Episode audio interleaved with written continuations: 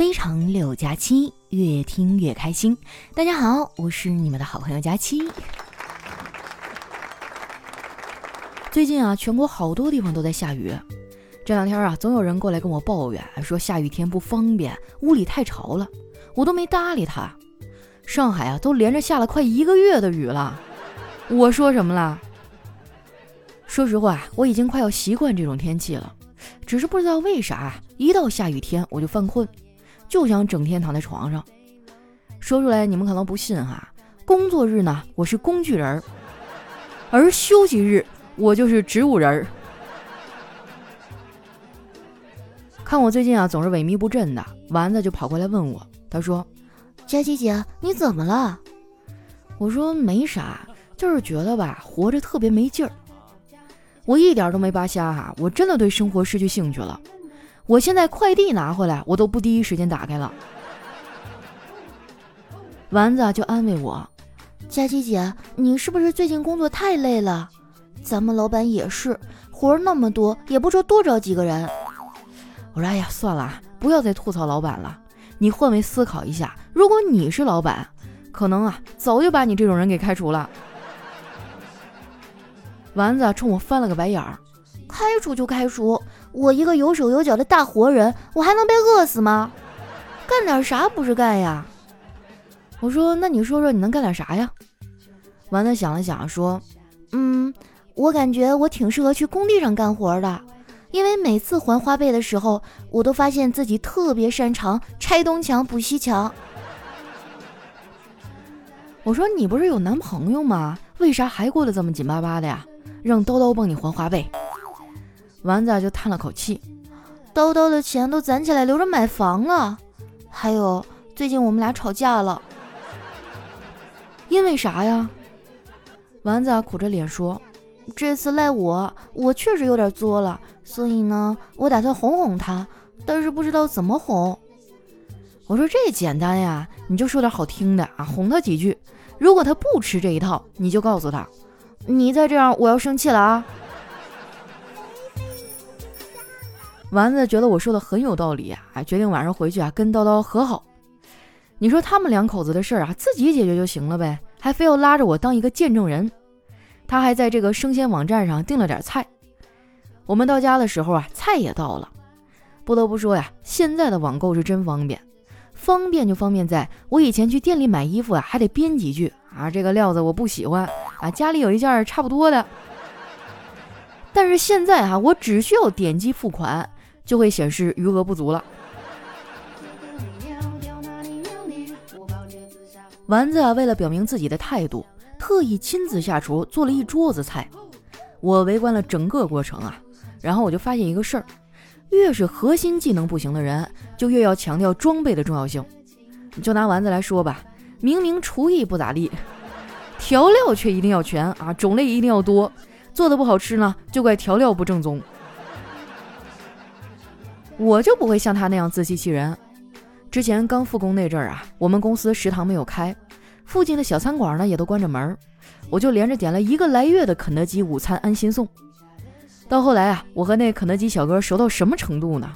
就是戴上口罩和眼镜啊，我妈都不一定能立马认出我来，但是他能。我们俩呀还互相加了微信，不忙的时候呢也会聊上几句。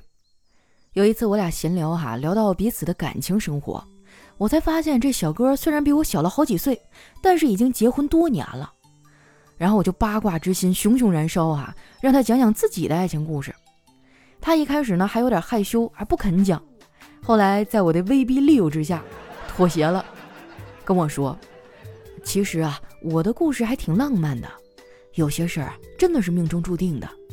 我们村儿呢有个跟我同年同月同日生的女孩，我们俩一岁生日的时候吧，两家一起抓周，那女孩一把抓住一个计算器。村里人都说啊，这姑娘长大以后肯定是一个理财高手。然后大家就盯着我看，好奇我会抓什么。我当时啊看都没看眼前的那些东西，一把就紧紧抓住那女孩的手。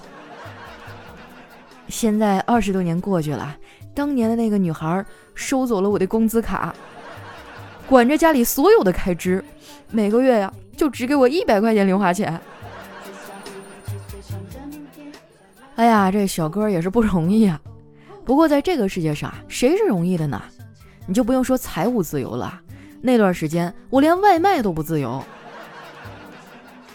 说实话，我还挺佩服我自己的，竟然能连着吃那么长时间的肯德基。不过话说回来啊，虽然午饭一成不变，但是我的配饭视频呢，每天都不一样。也不知道怎么了，我最近呢就特别喜欢看偶像剧。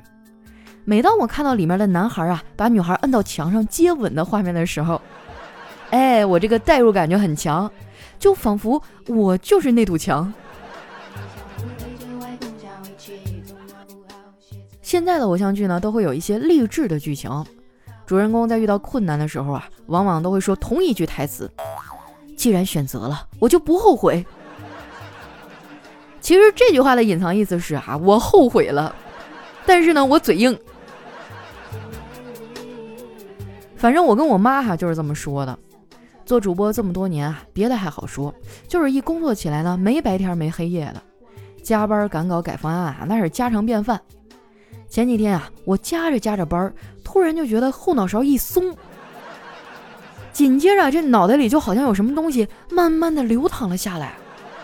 我去，当时我就心头一紧，完了完了，脑溢血了。后来我才发现啊。是我扎头发那皮筋断了。加班加习惯了呀，没活的时候我也睡不着，总是熬夜熬到很晚。我妈就特别反感我熬夜。不瞒你们说呀，我现在玩手机都不敢开灯，就怕我妈以为我没睡，闯进屋里来骂我。不过有句俗语说得好啊，再狡猾的狐狸也斗不过老猎手。我就算再小心啊，也有被我们家老太太识破的时候。前天晚上就是啊，我正在那打游戏呢，门突然就被推开了，然后呢，就见我妈站在门口瞪着我，为啥还不睡觉啊？哎，我就无奈的说，哎呀，快了快了啊，我打完这把就睡。我妈冷笑了一声，哼，事实证明，对自己说看完这集就去干活，打完这关就睡觉，就像电视剧里坏人说的，干完这票大的就金盆洗手一样。都是不会有好结果的，看着没啊？就我妈这嘴多厉害啊！我咋就没继承她这个犀利的表达风格呢？要不我早就红了。说到这个啊，我之前也跟我妈提过转型的事儿。我说妈，我想开直播做网红。我妈眼皮都没抬呀，就反驳我说：“不行，投资太大，咱们做不起呀。”我说：“也不需要多少投资啊。”我妈说。妈的意思是啊，咱们家没钱让你去整容啊。我觉得我们家老太太就是不自信，我长得像谁啊？还不是像她。我觉得我挺好看的。再说了，我做直播那也不单单是为了红，我是喜欢直播那种感觉，这也算是我的一个爱好吧。我一直都觉得啊这人呐，年少的时候呢，应该找到一两个爱好。这样，等你长大了呀，你才有地方躲一下。我的爱好呢就很多了，除了讲段子，我还喜欢唱歌。以前呢只是唱一些流行的歌曲，最近啊为了练嘴皮子啊，我还学了一些 rap。本来呢就是学着玩儿，没想到刚学完就有了用武之地。九月十号啊，郎酒庄园携手华少正式发布了“我在郎酒庄园等你”为话题的这个全民任务。随后呢，华少上传了一段 rap 啊，参与者与华少合拍完成这段抖音极速 rap 挑战呢，就有机会获得大奖。这个活动刚上线啊，就火爆到炸裂啊！短短五天就达到了十二点五亿的播放量。参与方式呢也很简单啊，就从今天开始啊，到十月二十四号，在抖音搜索话题“我在郎酒庄园等你”，然后点击页面立即参与按钮。与华少呢完成歌曲合拍，并且带上话题标签发布，这就算参加成功了。主办方呢会综合作品的点赞哈评论数排名，选出五十名获奖用户。这一次的奖品也十分丰富哈，有青花郎的鼠年纪念酒、郎酒庄园灵感之旅，还有好声音的现场录制门票等等。看到这些奖品哈，我当时就心动了，也想参加一下。但是呢，我的手机像素不太好，拍出来不好看。小黑业余会玩玩摄影啊，就有很多专业的设备，我就想跟他借一个单反用一下。结果他说：“啊，我单反坏了。”我说：“那把你的微单相机借给我也行。”小黑说：“那个也坏了。”我当时就有点生气了，我说：“你怎么什么东西都是坏的呀？”小黑耸了耸肩啊，说：“因为男人就没有一个好东西啊。”后来啊，我把丸子的手机借过来，拍了一条视频上传了。好在现在的美颜技术啊比较成熟，要不然啊，我还真不敢直视自己的大脸。我觉得我肯定是会魔法，不然为什么明明没有钱，还能养出这一身膘呢？我感觉我这胖哈，跟我的工作也有一定关系。毕竟我是一个靠声音吃饭的主播啊，不需要出镜，就不像他们那些唱歌的需要进行身材管理。身材好了，就算沦落到街边卖唱，收入都比其他同水平的人高一点儿。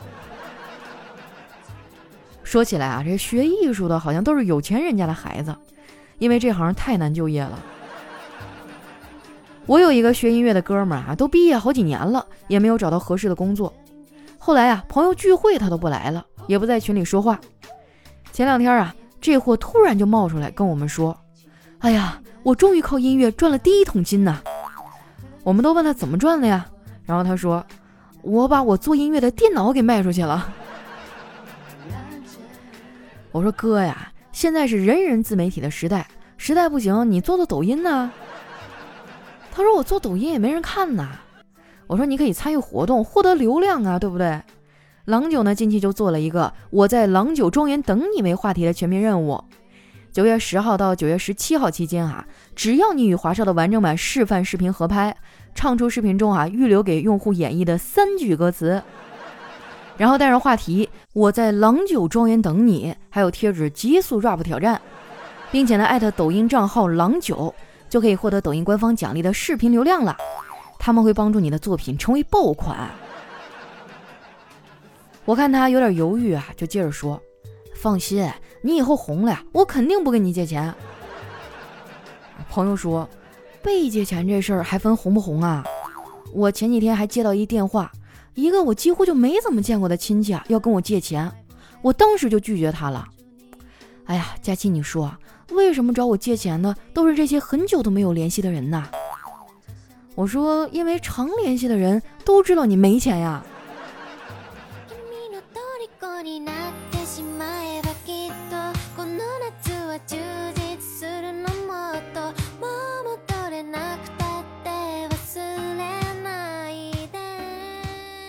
一段音乐，欢迎回来。哎，这郎酒爸爸这次的活动还挺有意思的。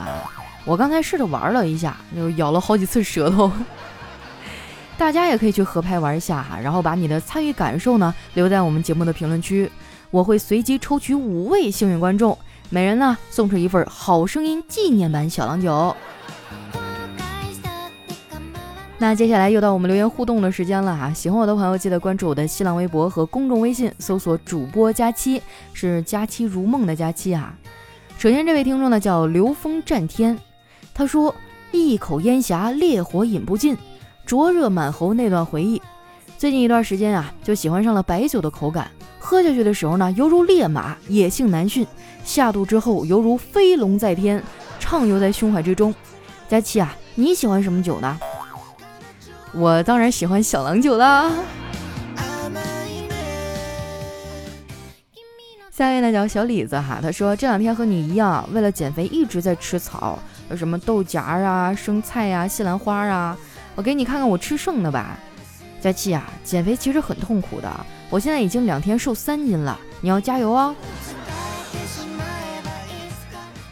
我之前一直以为哈就是减肥多运动嘛，后来他们跟我说。呃，三分练，七分吃，还是主要得控制住嘴。我最近真的是嘴里都快淡出鸟来了。下一位呢叫雪球一颗，他说：“佳琪姐，明天我就要考试了，辞职备考一年。其实本来考期没有这么长，但是因为疫情呢被延长了半年，压力与日俱增啊。现在有点焦虑，有点不安，怕自己没有表现好，一年的时间都浪费了，还辜负了爸妈的期待。”打算听着你的声音入睡。希望过几天成绩出来的时候，我能高高兴兴的去你下一期的节目里留言报喜。好呀，我觉得只要你努力学习了，这个成绩肯定不会辜负你的。要是你摸鱼，那就当我没说，等你的好消息啊。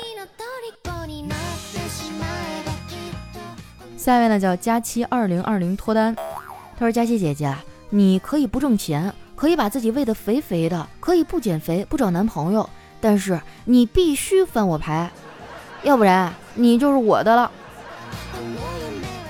嚯，感觉有点那个小狼狗的意思了。我前一段时间就是闲着在家没事儿嘛，追了个剧叫《传闻中的陈芊芊》，哇，我超喜欢里面那个男主角，就是又奶又又酷。怎么说呢？就哎，好喜欢，嗯。下一位呢，叫这名字起的不错。他说：“众里寻他千百度，蓦然回首，佳期卡在门口处。”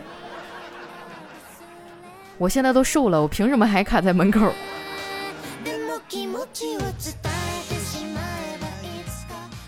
下一位呢，叫旧室外的佳期。他说：“今天我闲着无聊啊，算了算愚公移山需要的时间。”文中说呢，两座山长宽各三点五万米，高一万米，体积呢就是一点二二五亿立方千米。山的密度呢是每立方米，呃，按两千千米算吧。重量呢是二百四十五亿亿吨。两座山呢就是四十九亿亿吨。一个人每次运三十千克，一年往返一次，三个人一年运九十千克。用山的重量除以每次运用的重量，等于五百四十亿亿一年。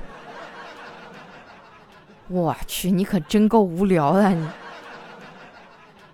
下面呢叫感叹问号。他说有一天啊，我妈说又玩手机了。我问问你，小美玩手机吗？不玩。那成绩怎么样啊？她成绩很好。你看看，人家不玩手机才成绩好，你玩手机怎么会成绩好呢？那小丽呢？她玩手机吗？她玩。成绩如何呀？成绩很好。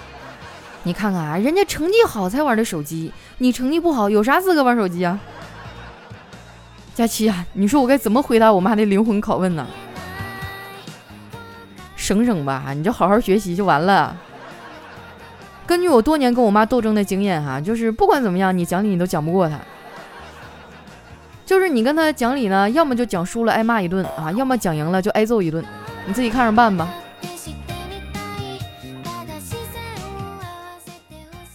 下一位呢叫紫冰葡萄仙子。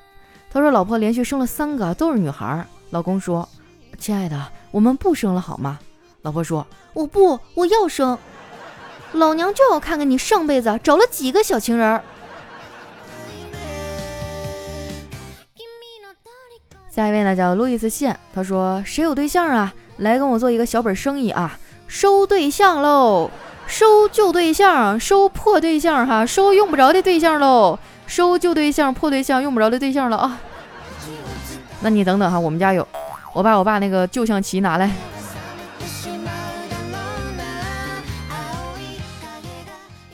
下一位呢叫梦中人的梦中，他说最近我感觉状态不好，就去看心理医生。医生说，无论你现在状态有多糟糕，皮肤有多不好，效率有多低下，只要你能做到连续一个月九点之前睡觉，我本人在这里跟你保证哈。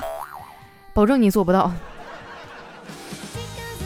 我真的，我就发现熬夜已经变成我的一种习惯了。我前几天还买了一盒褪黑素，就前两三次吧有用，后面就不行了。大家有什么好办法吗？就是晚上睡不着觉咋整啊？下一位呢叫安琪儿的安琪，他说我朋友昨天去相亲啊，感觉很满意，就问对方啊要了电话号码，但是女方好像不满意，他说。啊，不好意思啊，我手机坏了。我朋友虽然知道他的意思啊，但并没有退缩，拉着他的手说：“走，买手机去。”我跟你说哈，高情商的人相亲是不会失败的。这是高情商吗？这个是高资产，好吧？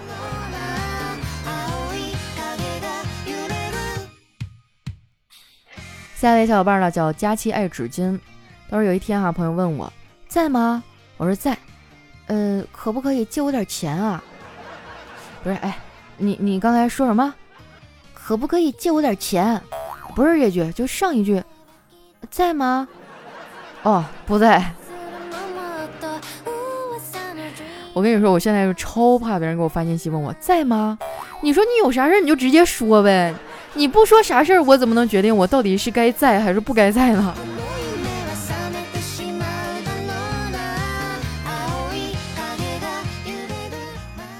下一位呢叫佳切的陆墨哈，他说有一个人找工作，招聘经理看了看简历啊，曾在四五个单位任过职，然后就问他你在哪个单位待的最久啊？有多长时间？这个人说。嗯，在我们中学六年。这招聘经理说：“但是简历上没写你曾经当过老师啊。”他说：“啊，我是在那里上过学。”哇，那你厉害了，你中学上了六年，可以的。下面呢叫精神小伙，全部听令。他说有一次考试哈，我就坐着发呆，监考老师看了看我的试卷以后啊，冲我微微点了点头。然后呢，悄悄的给我做手势，先是比了一个一啊，然后又比了一个三。我心领神会啊，第一题就选了 C 啊，然后就按照他这方法，就他帮我做了所有的题，所以我对他的印象特别的深刻啊，因为我很好奇呀。你说，身为一个老师哈，为啥所有的题目都做错了？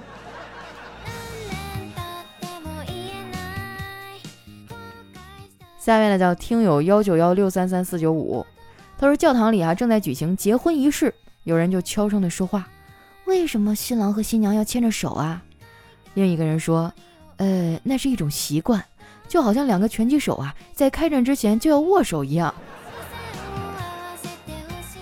还有这说法？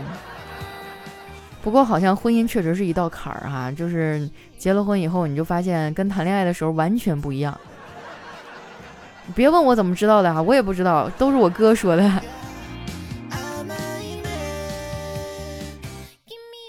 下面呢叫翠儿姐，她说佳期啊，听你的节目一个月了，正在补以前的段子，你的声音真的很治愈，在繁忙的工作中能有一点快乐真好。最近呢看到一句话比较有意思啊，推荐给你。我以一个过来人的身份啊，告诫年轻人不要过来。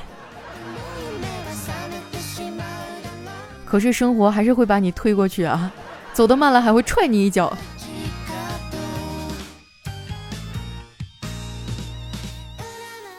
下一位呢叫飞二零一二零幺二零，他说昨晚跑顺风车哈，接了一对小情侣回学校，差不多十点四十了，听他们的意思呢，好像十一点门禁。我开着车啊，就听那男生说：“哎呀，估计来不及了，要不今晚住在外面吧？”这女生害羞的嗯了一声。估计也有这意思。我顿时倦意全无啊，猛地一抬头说：“你们放心哈，哥这四百五十的马力绝对来得及。”然后一顿操作猛如虎，准时的把他们送到了学校。哥，你太坏了啊！你不能自己单身你就搅和别人呢。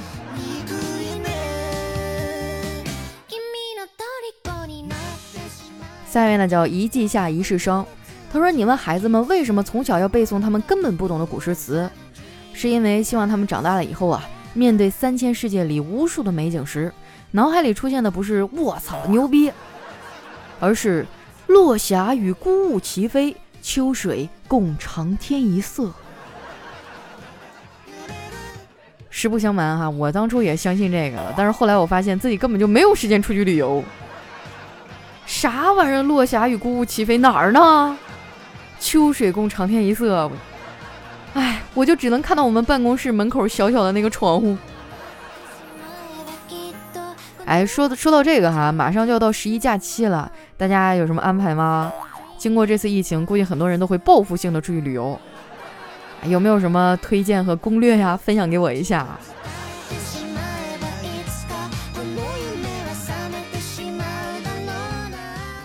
下一位呢叫果冻佳佳，他说老婆呀对着镜子哭诉。我越来越肥，越来越老，越来越丑了。随后呢，她就对老公撒娇：“老公，你夸夸我，哄哄我呀。”老公想了想说：“嗯，老婆啊，其实你的视力还是挺好的。”哎呀，这个求生欲基本上就约等于没有啊。下一位呢叫主播孟佳，他说说一个迷惑你的真相啊，就是收藏了一堆健身视频，就以为自己会瘦，这是轻的啊。更严重的是，每次促销办健身卡的时候，都会觉得不办会吃亏。然而啊，办了之后，总共月均一次啊，都够呛。可不是嘛，我真是深有体会。就我来上海这几年，办了好几次健身房的年卡，就没有一次是坚持超过一个月的。下一位呢叫雪琴 Snow，他说回老家呀，想吃老妈做的鱼。我哥说啊，带我去弄点新鲜鱼。开车就到了运河边上啊，找到一钓鱼的。我哥过去呢，交谈了一会儿，提着水桶就回来了。我说哥啊，你这是找他们买的，怎么连桶都送你了？老哥就摇摇头解释说：“嗨，我蒙来的。我告诉他们啊这不能钓鱼，顺手呢就把鱼给没收了。高啊，这是，好像学会了一个了不得的技能。”来看一下我们的最后一位哈，叫何必哥哥啊。他说家有熊孩子一枚，昨天中午在家睡觉哈，儿子就突然跑进来，大王不好了，外面有个毛脸雷公嘴的和尚要打进来了。我还以为是在跟我玩呢哈，我就跟他说，拿本王的打狗棒哈，我去会会那厮。话音刚落哈，孩儿他爷爷一脸黑线的站在卧室门口。